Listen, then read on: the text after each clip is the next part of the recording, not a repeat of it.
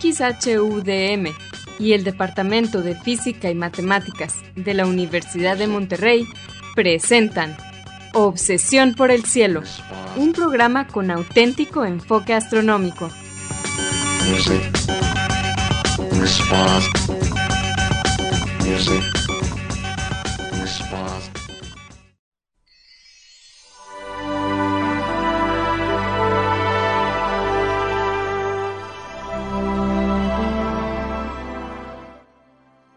buenas tardes. Sean todos bienvenidos a Obsesión por el Cielo, el único programa con enfoque astronómico y de exploración espacial en la ciudad de Monterrey y en la República Mexicana.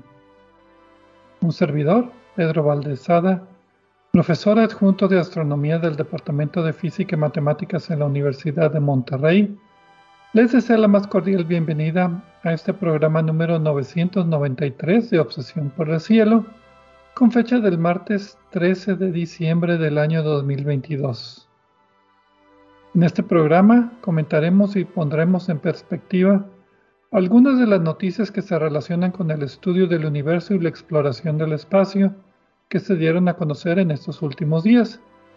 Y para ayudarme con esto quiero darle la bienvenida a mi coanfitrión Edgar Armada. Muy buenas tardes.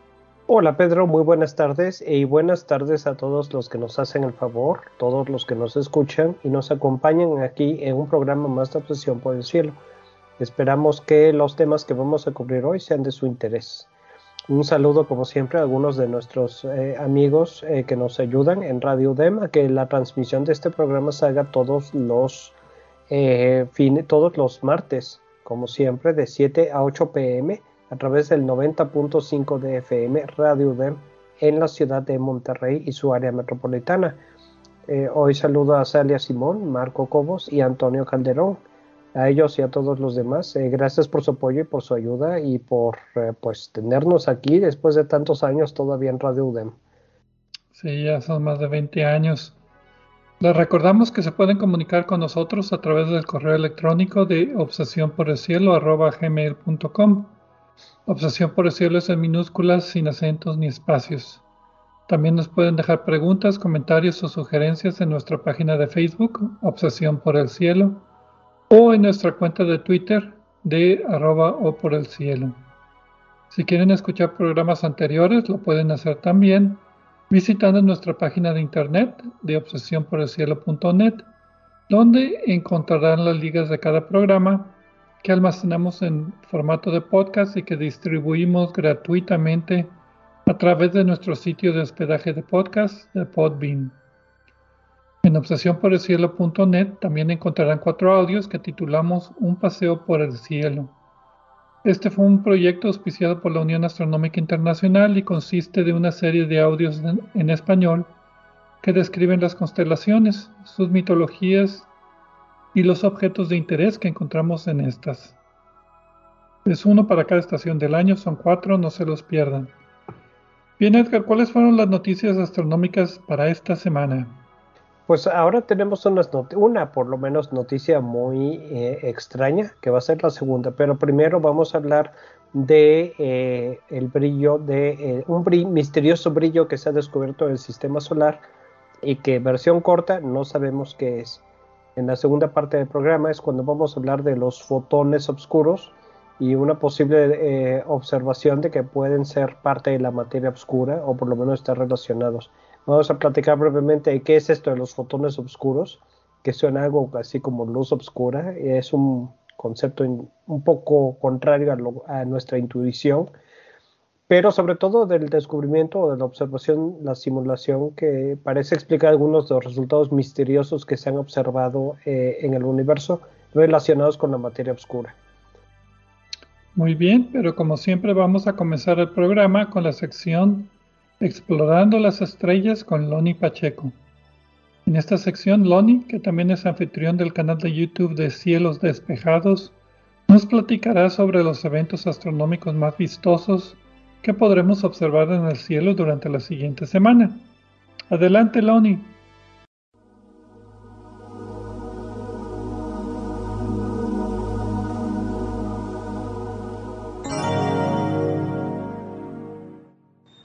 Hola amigos, soy Pablo Loni Pacheco, instructor de astronomía en el Observatorio de las Termas de San Joaquín, donde me encuentran todos los fines de semana.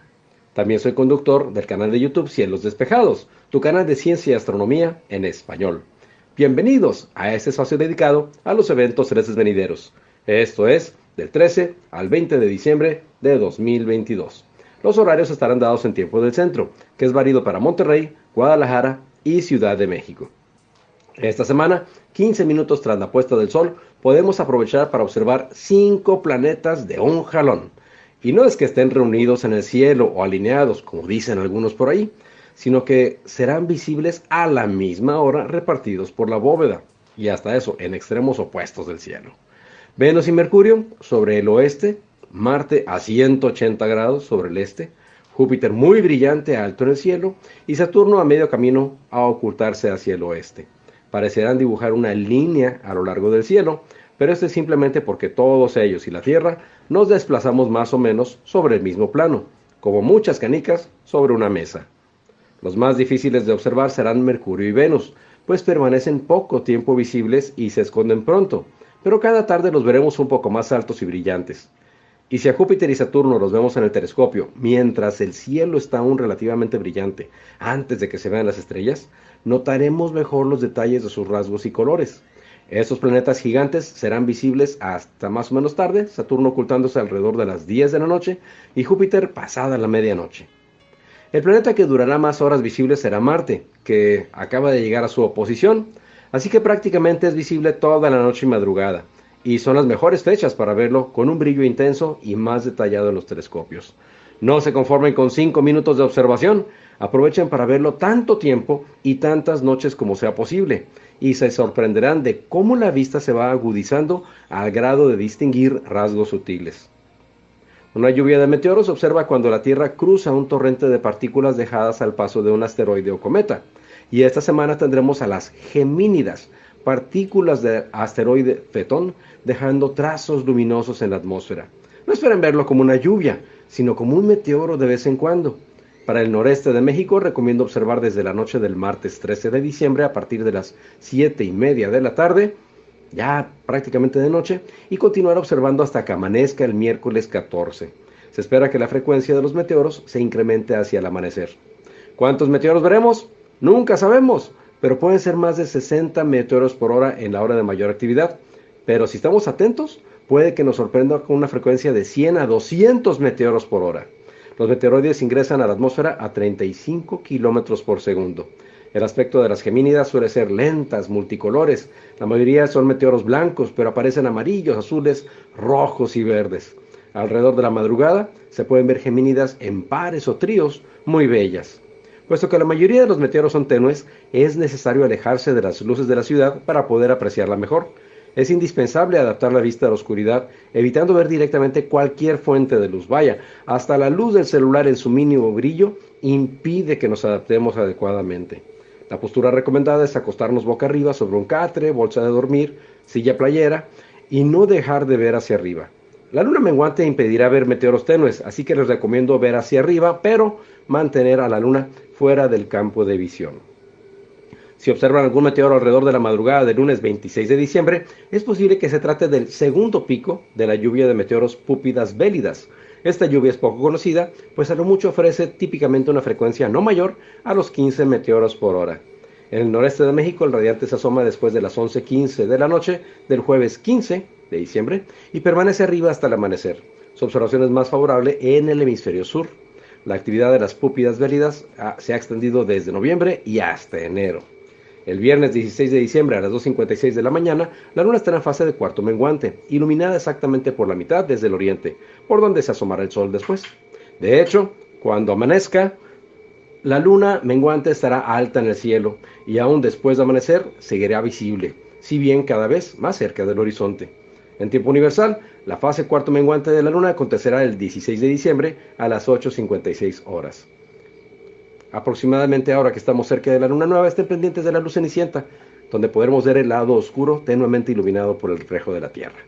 Mi fanpage en Facebook es Diagonal Divulgador de Astronomía, seguido y sin espacios. Les recomiendo también darse una vuelta por la página de la Sociedad Astronómica de Monterrey. Los espero la próxima semana en Explorando las Estrellas con Loni Pacheco. Agradezco su mala atención y les deseo cielos despejados.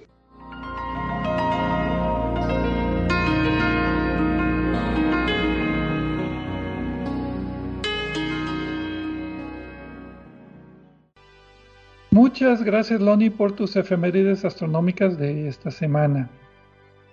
Y pues bien, vamos a comenzar el programa con la sección de, no las noticias, sino la sección La imagen de esta semana. Y lo voy a poner en la página de Facebook. Es la imagen, esta semana el telescopio espacial Hubble tomó, tomó imágenes de la luna Titán de Saturno. Y pues otra vez nos nos, desencajó la quijada de lo bonito que se veían las imágenes. Entonces publicaron eh, imágenes del telescopio espacial Hubble, digo, dije Hubble, no, es el telescopio espacial James Webb, y también imágenes tomadas por el telescopio terrestre Keck en Mauna Kea, en Hawái, pero auxiliadas con óptica adaptativa para eh, pues contrarrestar los efectos de turbulencia de la, atmósfera terrestre y pues salieron fotos en infrarrojo que se puede ver la superficie de Titán. Entonces Recordemos, Pedro, que la superficie de Titán siempre ha sido un problema porque aunque se parece en muchos aspectos eh, a la Tierra, eh, Titán pues está cubierto por nubes, entonces sabemos muy poco de su superficie. Lo que pasa, sabemos que hay ríos, lagos, nubes y lluvia, pero debido a que la temperatura está como a 180 grados bajo cero, eh, es eh, eh, ríos, lagos, nubes y lluvia, pero de metano, no de agua como aquí en la Tierra. Pero el problema principal es la atmósfera, la neblina densa que cubre a todo el planeta y que hace difícil el estudio de su superficie. Sí, ya hemos tenido varios programas acerca de Titán en general, el programa 440 ya en el 2012 y el 868 en el 2020. Hablamos de Titán y los estudios que han hecho sobre todo la sonda espacial Cassini. Y ahí les, eh, de Cassini tenemos varios programas también. Fue una sonda que orbitó Saturno por varios años y una de las formas en que cambiaba su trayectoria para ver diferentes geometrías de los anillos y de Saturno y de otras lunas era pasando cerca de Titán para cambiar, utilizar la gravedad de Titán para cambiar la órbita, la dirección de la órbita. Entonces cada vez que pasaba por Titán tenía un radar y con el radar podía penetrar las nubes que no se pueden observar, que es como tú decías el problema principal de Titán la atmósfera es dos veces más gruesa que la atmósfera de la Tierra.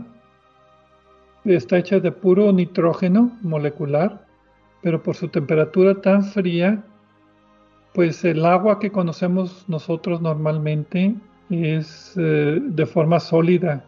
Entonces la superficie está hecha no de piedras, sino de piedras de hielo.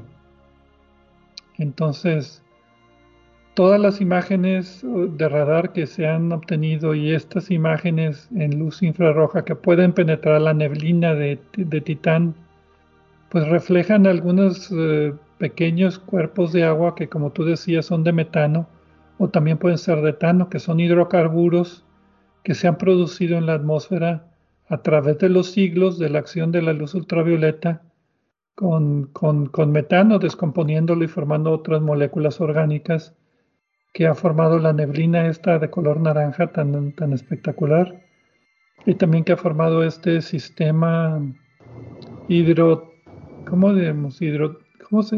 Hidrotermal, no, no es hidrotermal. Eh, pues es como un ciclo de líquido, no puedo decir ciclo del agua, pero basado en metano y como tú dices, posiblemente etano. Eh, pero, pero el agua está total, no hay, no hay agua líquida, es, simplemente un ciclo muy parecido, pero con otra sustancia. Ahora, una de las cosas que me llama la atención de estas imágenes es que separando las observaciones del telescopio web en varias longitudes de onda, se pueden observar ah, desde la superficie hasta la, atmósfera, obscureciendo la superficie, y algunas nubes que están en, eh, envueltas en la neblina. La neblina es, ah, cuando digo neblina aquí es un término técnico. En el español que se habla en México se tiende a decirle neblina erróneamente cuando debería decirse niebla, pero en este caso es eh, la neblina es eh, el equivalente en inglés sería haze y a eso es a lo que nos referimos con neblina aquí, ¿no? Bruma. Bruma también, sí. Entonces el telescopio Webb tomó imágenes el 4 de noviembre. Inmediatamente se comunicaron con personas que estaban observando en el telescopio Keck en Hawái. De propósito, esto es antes de que cerraran el observatorio Mauna Kea por la erupción del volcán de Mauna Loa, que ahorita está en proceso. Sí, es el volcán de Junto. Sí, pero pues la lava creo que está caminando hacia la carretera que lleva hacia la cima de los dos volcanes. No, no he checado en los últimos dos días si ya llegó a la carretera o no. No, ahí me quedé yo también. Pero, pues bueno, en noviembre 6 y tomaron imágenes de óptica adaptativa con el telescopio Keck y pudieron ver la rotación de la luna, pudieron ver también cómo han cambiado las nubes y cómo, pues ya hasta tenemos un pequeño mapa con diferentes regiones donde hay dunas, donde hay lagos, eh, montañas también en Titán. Entonces, pues es una imagen de muy alta resolución que pues nos gustó mucho para poner en evidencia pues las capacidades del telescopio espacial James Webb. También hay que recordar que Titán es la segunda luna del sistema solar, es 50% más grande que nuestra propia luna y como decíamos, tiene una atmósfera que se parece mucho a la atmósfera que debió haber tenido la Tierra cuando comenzó su formación. Es como una atmósfera primitiva que se puso en el congelador y por eso es interesante estudiarla y por eso seguimos estudiando Titán. Sí, en mi telescopio se ve como un puntito brillante. Sí, de color naranjita. Exacto. y hay que también mencionar así rápidamente que la sonda de la nave espacial Cassini llevaba una sonda que descendió sobre la superficie de Titán y tomó fotos de la superficie. Esta fue la sonda Huygens. Así es que tenemos eh, pues muy buenos mapas también de Titán desde la superficie. Ahora sí, vamos a una pausa y regresamos hablando. Vamos a hablar primero acerca de un brillo tenue y misterioso que parece que está en todo el sistema solar. Regresamos.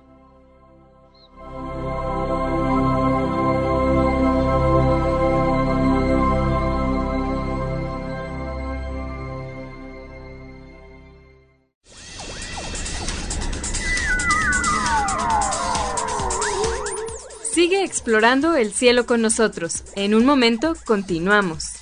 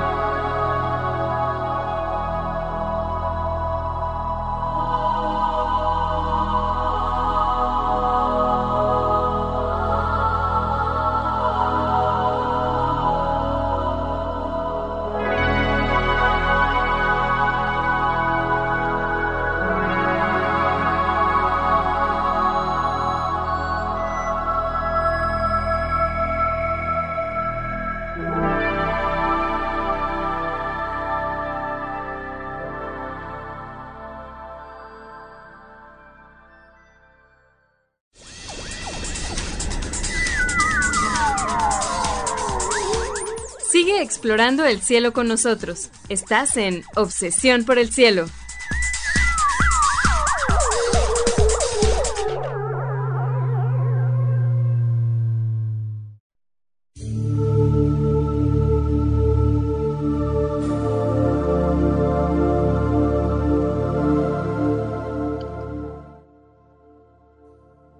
Regresamos a Obsesión por el Cielo, un servidor Pedro Valdés y Edgar Armada. En la primera parte del programa, pues eh, le dimos un poco de publicidad a las imágenes de, la luna Titán de Saturno que tomó el telescopio espacial James Webb y el telescopio terrestre Keck en Mauna Kea. Y Loni Pacheco nos compartió sus efemérides astronómicas.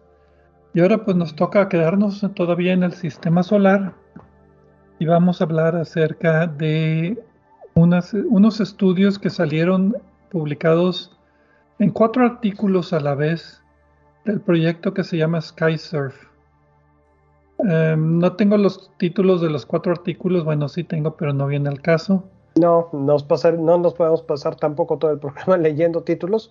la cosa aquí es que es algo que ya vimos antes, la tendencia de para cada instrumento de una misma eh, colaboración a, hacer un artículo separado.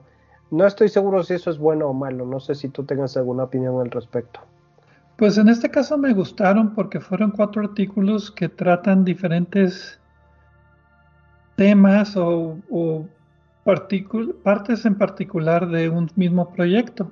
O sea, en resumen, los, los autores de los cuatro artículos eh, lo que hacen es un estudio muy completo del brillo, de, fondo que tienen las imágenes del telescopio espacial Hubble y eh, eliminan toda la luz conocida, o sea, estrellas, nebulosas, etc. Y aún así encuentran un brillo residual muy leve, muy tenue, que ellos atribuyen a polvito distribuido esféricamente en el sistema solar. Y me gustaron porque, por ejemplo, el primer artículo trata acerca de los límites de, capacidad de distinguir brillo en, en las imágenes del telescopio espacial Hubble. El segundo trata acerca de los modelos de cómo eliminan la luz conocida, estrellas, nebulosas, galaxias, la luz zodiacal, muy importante. Y después el tercer artículo um, estudia los campos que tienen muchos elementos combinados, porque esa es una complicación extra. Y el cuarto artículo ya da los resultados generales. Entonces, en ese sentido sí se me hicieron muy completos que cada uno manejara una parte separada del mismo problema, porque si a ti te interesa, por ejemplo, conocer los límites del telescopio espacial Hubble a la hora de tomar imágenes, o sea, qué tan tenue puede detectar, pues nada más te pones a ver el primer artículo, no tienes que leer todos. A mí me interesó más el cuarto, el último artículo, porque pues Bueno, de hecho, si alguien quiere eh, entrarle a esto y ver el último artículo, que, o todos los artículos, que son 36 hojas, eh, eh, les recomiendo que empiecen también por el cuarto, porque entra, más, entra a detalle bastante en los métodos y cómo le hicieron. Y eso es, bueno, la verdad es que estoy un poco perjuiciado porque es la parte que a mí me, me, entretiene y me apasiona y me gusta, ¿no?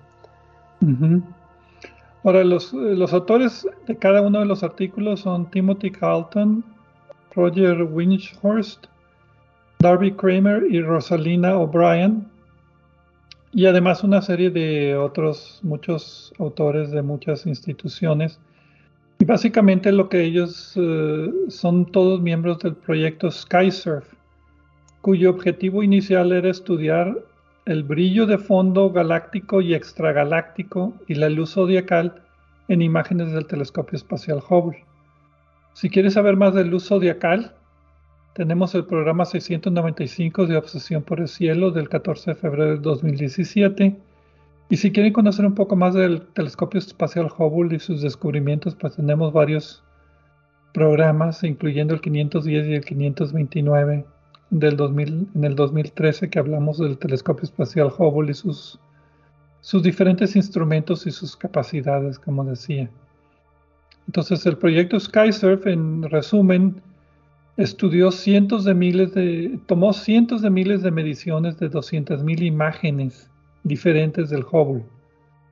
Imágenes entre 0.2 y 1.7 micras, o sea, desde el ultravioleta hasta el infrarrojo cercano todas las bandas, todos los filtros tomados por el telescopio espacial Hubble y se concentraron en ver nada más el brillo de fondo. No les interesó nada las estrellas, ni las galaxias, ni las nebulosas, ni los asteroides, ni los planetas. Nada. Que es lo que normalmente, en lo que normalmente uno se fija. La verdad es que si quitamos el brillo de fondo es nada más normalmente para que nos deje ver lo que estamos estudiando. En este caso no. Aquí se trataba precisamente de estudiar el brillo este de fondo.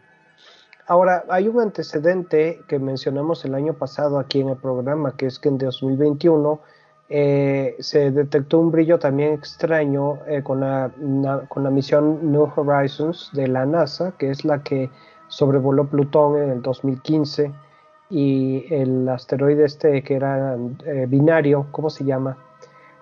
No sé si tú recuerdas, Pedro. Arrocot. Arrocot, sí. Que parecía un, como un muñeco de nieve y que parecía... eran como dos, dos, dos pedazos pegados. Exacto. Bueno, y ahora pues está, la misión sigue en el espacio interestelar y a ver qué, encuentra. Pero por lo pronto, eh, la misión esta detectó, es, hizo una medición a, en una estancia entre 4 mil millones y 5 mil millones de, eh, perdón, entre 8 mil hasta 8 mil millones de kilómetros del Sol y detectó también un brillo eh, que no se explica muy bien. Y esto es interesante porque este brillo está más allá de la órbita de Plutón y muy lejos del Sol, más allá del reino típico de los planetas y los asteroides. O sea que no debe de haber contaminación de polvo interplanetario. Ahora, este es un precedente. Lo que hicieron el grupo eh, del estudio que estamos discutiendo es algo totalmente nuevo, parecido pero diferente tomados desde la Tierra, bueno, sí, desde la Tierra, ¿verdad? Porque pues, el telescopio pues espacial Hubble está en órbita terrestre. Sí. Pero lo que ellos hicieron, estuve viendo los mapas, es decir, bueno, de las 200.000 imágenes, ¿en qué dirección del universo está observando? Y entonces se pusieron a ver, de, bueno, en esta dirección, en esta, en esta, hicieron un mapa, eliminaron de cada una de las imágenes todos los brillos conocidos, y ahorita voy a llegar a algunos detalles de la luz zodiacal que parece que fue la más difícil de observar. Vale la, pena que, vale la pena mencionar que es la luz zodiacal, ¿verdad? Sí, totalmente. Sí, la luz zodiacal es una luz muy tenue que está en el plano del sistema solar, por eso se llama zodiacal, que es atribuida a pedacitos de polvo, motitas de polvo que están flotando, residuos de planetas, de asteroides, de cometas que están en el plano del sistema solar y que reflejan la luz del Sol. La podemos ver nosotros cuando la eclíptica, o sea, el plano del sistema solar, es vertical comparado con el horizonte al atardecer. En esas épocas del año se puede ver que cuando el cielo se pone oscuro, hay como una pequeña columna de luz que coincide exactamente con el plano del sistema solar. Esa se llama luz zodiacal. Hay otros tipos de luces. Gegenschein es una de ellas, creo que lo pronuncié bien, a ver, corrígeme. Sí, todo perfectamente. Que es una luz que tiene que ver, está en dirección opuesta al Sol. ¿Y qué otra vía? El programa 695 hablamos de la luz zodiacal, no sé si ya lo mencioné el 14 de febrero de 2017. Pero, pero bueno, entonces es una luz que está ahí constantemente y que sí se puede ver. Y es la más difícil de eliminar de este tipo de estudios. Lo de las nebulosas y las estrellas se me hace más o menos directo el tratar de, tomarla en cuenta o simplemente le sacas la vuelta y observas una parte donde no hay nebulosa. Pero la luz zodiacal es un poquito más... Pues tiene que ver con la posición de la Tierra y en qué dirección está observando el telescopio espacial Hubble. Sí, de hecho su misma posición ayuda a identificar qué es eso y no otra cosa. Pero bueno, en total el resultado principal es de que hay un brillo extra en el sistema solar muy tenue, que me encantó cómo lo compararon los autores. Es como si tuvieras 10 luciérnagas prendidas las pusieras en un cuarto y distribuyeras la luz de esas 10 luciérnagas en un cuarto o en una cueva completamente oscura. Entonces, si tú te pones en una cueva completamente oscura que no puedes ver ni la mano enfrente de tus narices, y después en el cuarto o en la cueva distribuyes el brillo de 10 luciérnagas en toda la superficie, la pared, los techos y el, suelo, ese sería el, misterioso brillo muy tenue del cielo. Y eso lo atribuyen los autores a un brillo, a un componente de polvito, bueno, dicen que es polvito, dejado por cometas y que tiene forma geométrica esférica, distribuido por todo el sistema solar. Me imagino que con mayor concentración cerca del Sol y menor concentración fuera del Sol. O sea, o sea que estas 10 luciérnagas eh, el brillo es equivalente a estos 10 luciérnagas distribuido en todo el cielo. El, que se ve desde el hemisferio norte y del hemisferio sur, toda la, toda la esfera celeste.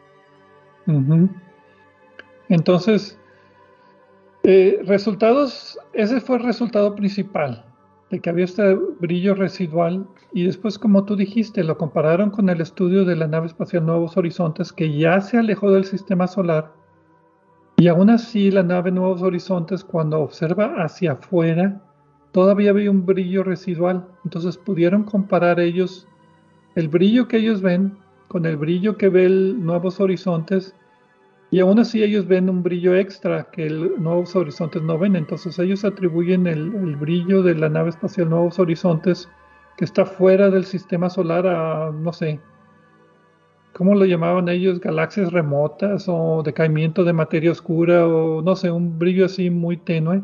Pero aún así... Hay, varias propuestas eh, y, y todas ambas algo exóticas. Eh, el galaxias lejanas que no han sido identificadas.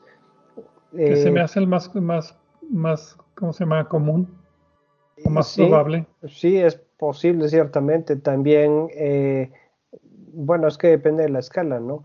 El otro es el que dices de las eh, algún fenómeno relacionado con la materia oscura. Eh, posiblemente esto se relaciona un poco con lo que vamos a ver en la siguiente parte del programa, pero vamos por partes. Eh, ¿Cómo dijo Jack el Destripador?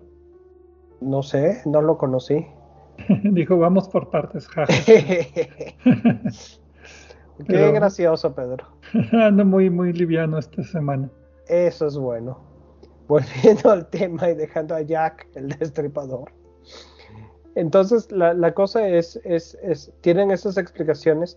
Hay otra explicación que tienen como un posible, una, una más probable quizá, que es eh, que se trata de una esfera tenue de polvo cometario, de los cometas que están cayendo al interior del sistema solar de todas las direcciones y que el, brillo es lo que este polvo reflejando la luz solar.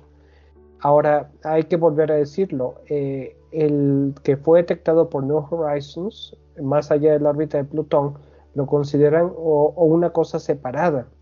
Sí. una de las propuestas del, del artículo este es que el brillo que ellos detallan se puede considerar un fenómeno local eh, y posiblemente una estructura no todavía, todavía no identificada que apenas estamos identificando del sistema solar.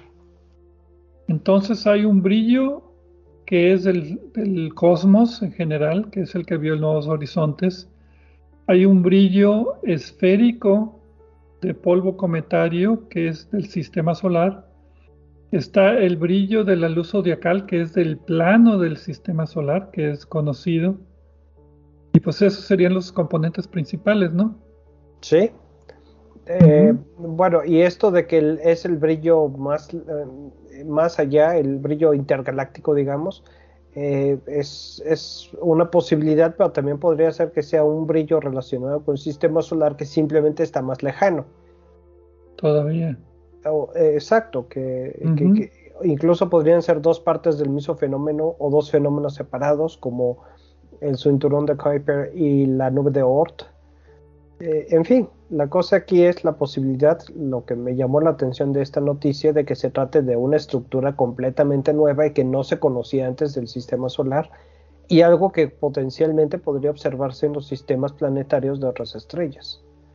A mí lo que también me interesó de este proyecto es de que en el proceso de tratar de compensar por la luz zodiacal encontraron que los modelos que ellos tienen de luz zodiacal están incompletos.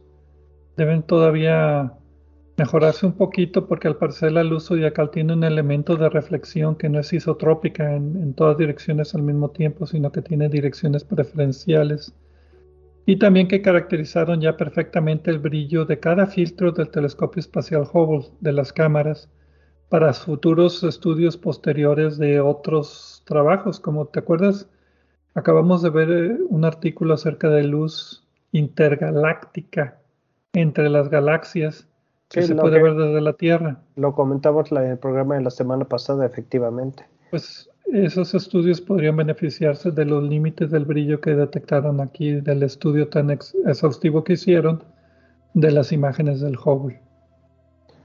Pues sí, Pedro, si te parece, vamos a corte y regresamos con el siguiente tema, que es la posibilidad de que los fotones oscuros puedan ser una fuente de calor para el gas intergaláctico. Antes de que pregunten qué es esto, mejor espérense y ahorita les explicamos, o por lo menos lo intentamos, porque no está tan sencillo. Prepárense con su tequilita para escuchar la siguiente noticia.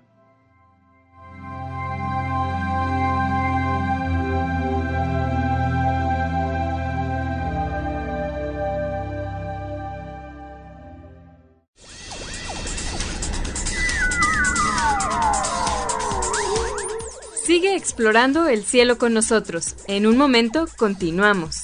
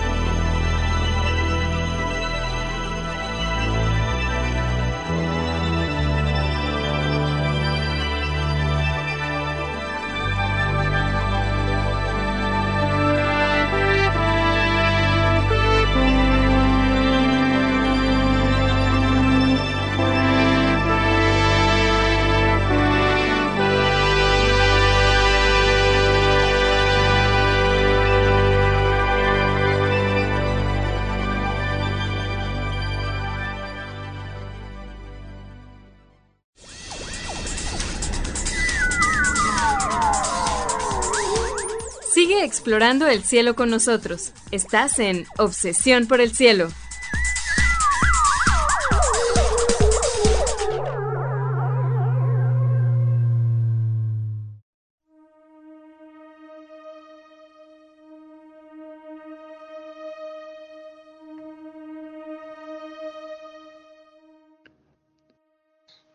Regresamos a Obsesión por el Cielo con las noticias astronómicas de esta semana.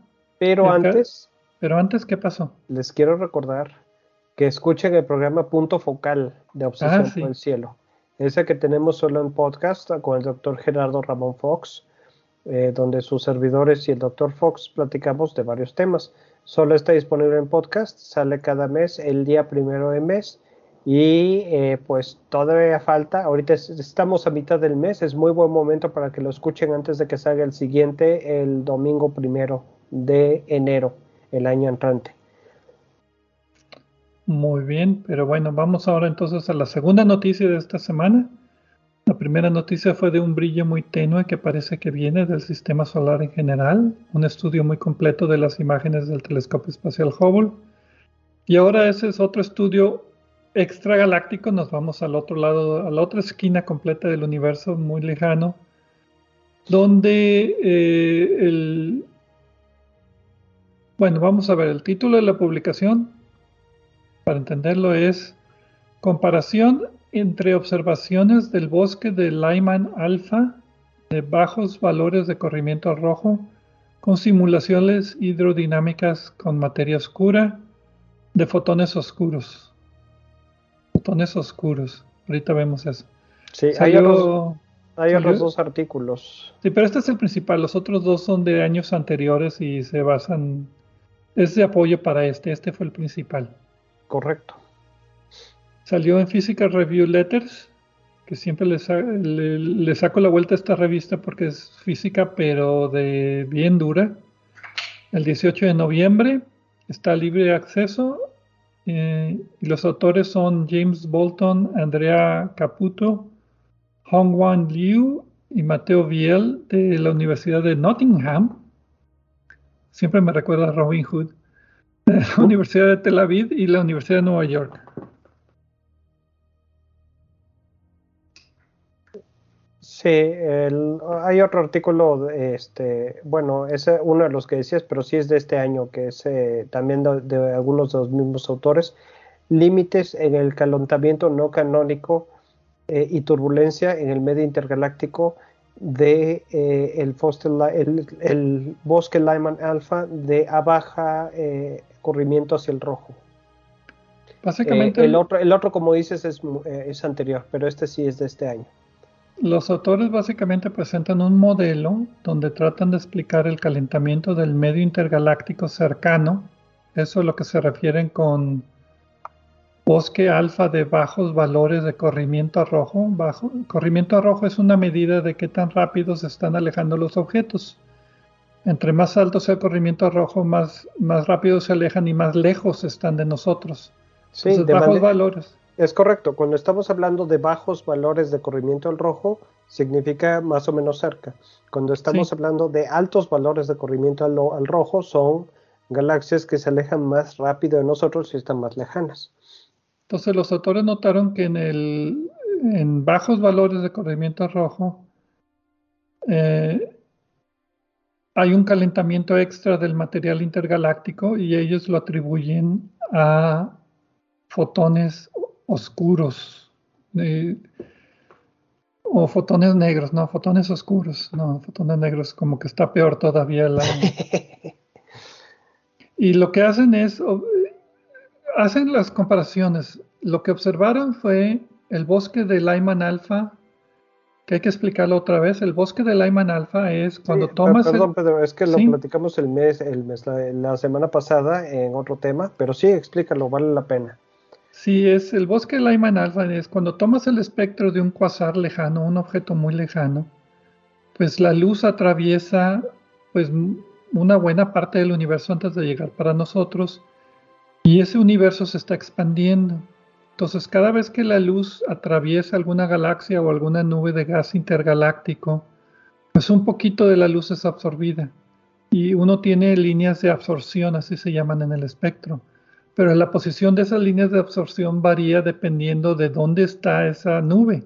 Entre más lejos esté, pues está más corrida rojo esa línea de absorción. Entonces, estos objetos están tan lejanos y la luz atraviesa tantos nubes y galaxias que hay muchas líneas de absorción bien pegaditas y a eso se le llama el bosque de Lyman alfa. Lyman alfa es una línea de absorción de hidrógeno, es la más común.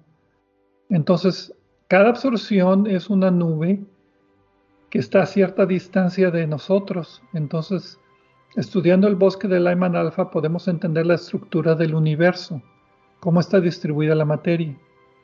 Y lo que estos autores encuentran es que también podemos estudiar la distribución de materia oscura a través del estudio de este bosque de Lyman alfa. ¿Está bien así o me faltó algo? Eh, creo que lo básico es eh, la utilidad del bosque, de, de, las líneas de absorción Lyman alfa. No me gusta mucho que le digan bosque, pero sí le dicen. Eh, para estudiar el medio intergaláctico. Eso es, eso es creo que es lo principal. Y la distribución de materia. y, y lo que están diciendo los autores es que observaron bueno, eh, lo de los fotones oscuros creo que sería lo que, lo que tenemos que observar a continuación. Y el nombre en español sí, sí es fotones oscuros. Eh, mejor no tratemos de inventar nombres nuevos porque es generalmente aceptado.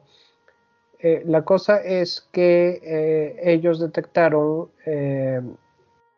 que en estas, estas líneas tienen estas líneas del bosque de Lyman Alpha tienen algunas ¿Hay alguna evidencia de que algo está haciendo que aumente la temperatura allí? Las líneas están más gruesas que lo de que deberían estar y el grosor de las líneas depende de la turbulencia que a su vez depende de la temperatura del gas. Correcto, y eh, recordemos que estamos hablando de gas extremadamente tenue. Y caliente. y, eh, correcto, caliente. Eh, y esto es lo, que se evidencia por el ancho de estas líneas. Y lo que ellos proponen es que, ¿cómo lo puedo explicar? Ahorita vamos a entrar en lo que son los fotones oscuros. Mira, yo tengo esta explicación, a ver si suena. O sea, ellos los que notan es que las líneas de absorción son más gruesas y eso lo atribuyen a un calentamiento del gas, porque el calentamiento del gas produce turbulencia que hace las líneas gruesas. Y los modelos hidrodinámicos que ellos tienen no, no, no son suficientes para explicar el grosor de estas líneas. Entonces necesitan una fuente de calor o de turbulencia extra. Y lo que ellos proponen es que los fotones oscuros interactuando con la materia normal, pueden calentar la materia normal. Sí, lo que una de las características que presumiblemente pueden tener los fotones oscuros, porque hay de que decir que es una que no, algo que se ha propuesto teóricamente, pero que no se ha observado. En otras palabras, no sabemos si los fotones oscuros existen. Es que en ciertas condiciones, conversiones de fotones oscuros a fotones normales pueden ocurrir. Y luego, cuando los eh, fotones convertidos se reabsorben por el medio intergaláctico y se manifiestan como calor. El, gas absorbe los fotones regulares que se que provienen de los fotones oscuros y se calienta. Y esto es lo que están midiendo, la cantidad de energía que se transfiere de estos fotones oscuros al gas. Y es importante esto porque es algo que basado en las propiedades que tenemos actualmente predichas de los fotones oscuros, podemos calcular teóricamente.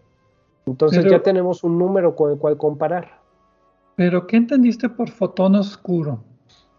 Ah, ese es el detalle. Los fotones oscuros, sin entrar en detalle, en demasiado detalle, porque es un tema que podríamos cubrir todo el programa, nada más para introducirlo, es una partícula eh, propuesta de lo que se llama el sector oculto. El sector oculto básicamente son eh, partículas fundamentales que no son eh, fácilmente observables. Sin entrar en más detalles otra vez. y es una partícula similar al fotón del electromagnetismo clásico, pero que se ha relacionado y está potencialmente conectada con el concepto de la materia oscura. Eh, la cosa es que una de las propiedades que se piensa que puede tener es que se puede acoplar débilmente. Esto va a tener significado para los que estudian y para los que son aficionados al estudio de las partículas subatómicas.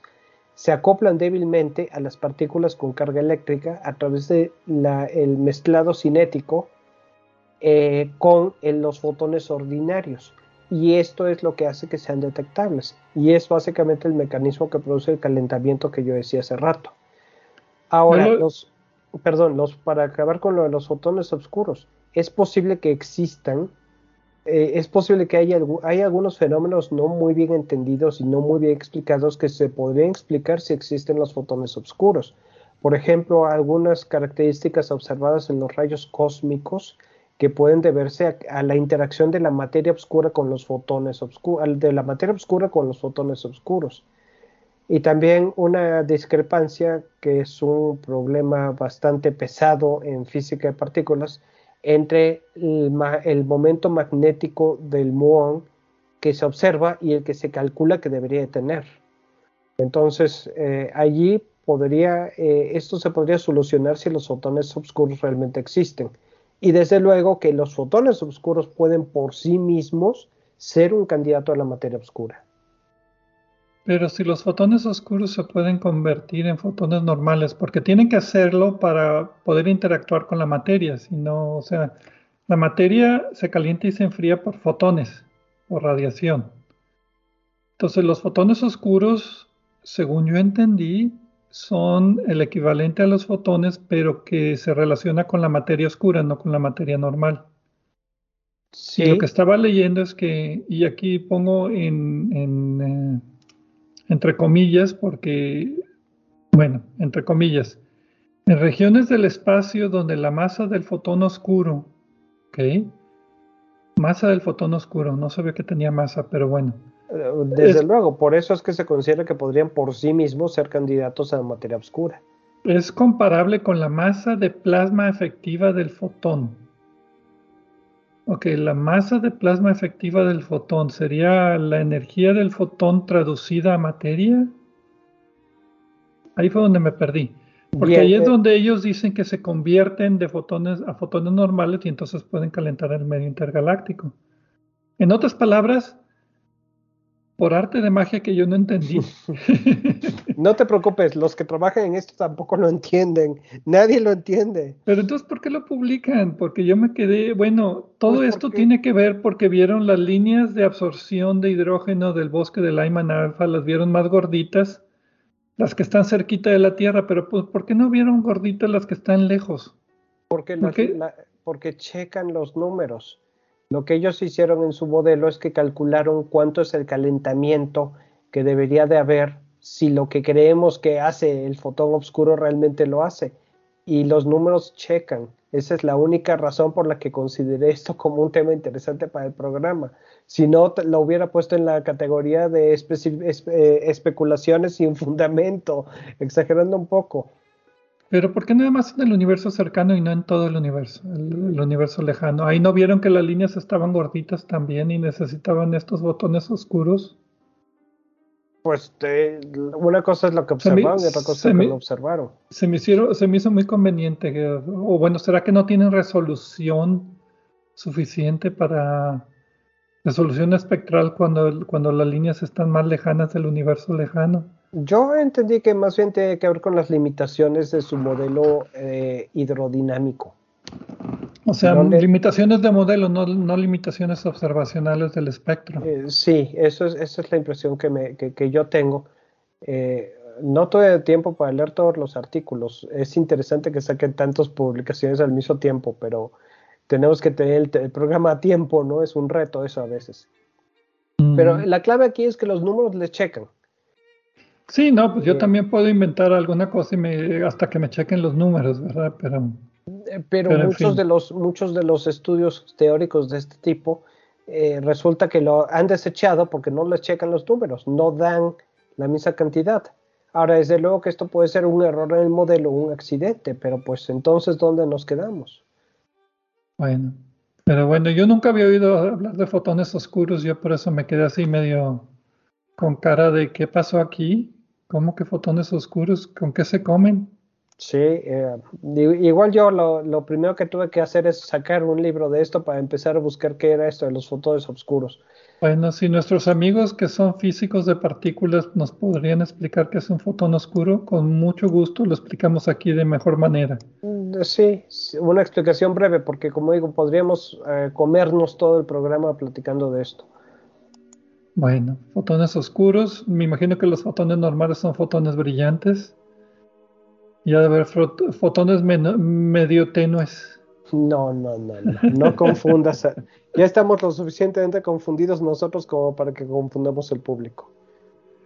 Bueno, pues con esto terminamos el programa de esta semana. Muchas gracias a todos por escucharnos aquí en Obsesión por el Cielo y nos vemos la siguiente semana.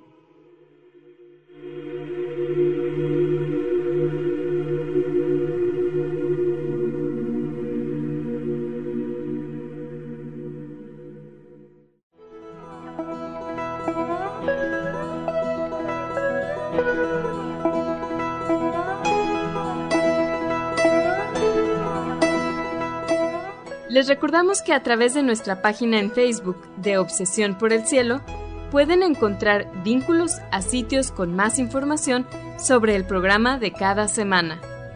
También pueden sugerir temas, hacernos preguntas de astronomía y encontrar los podcasts de cada programa. Gracias por acompañarnos en una edición más de Obsesión por el Cielo.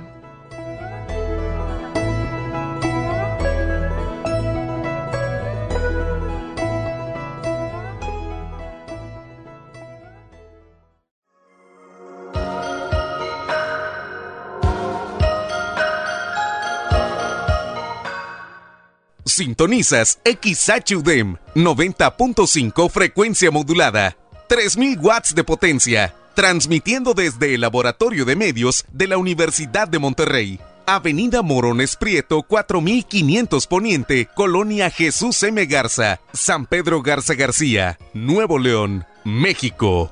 Radio UDEM 90.5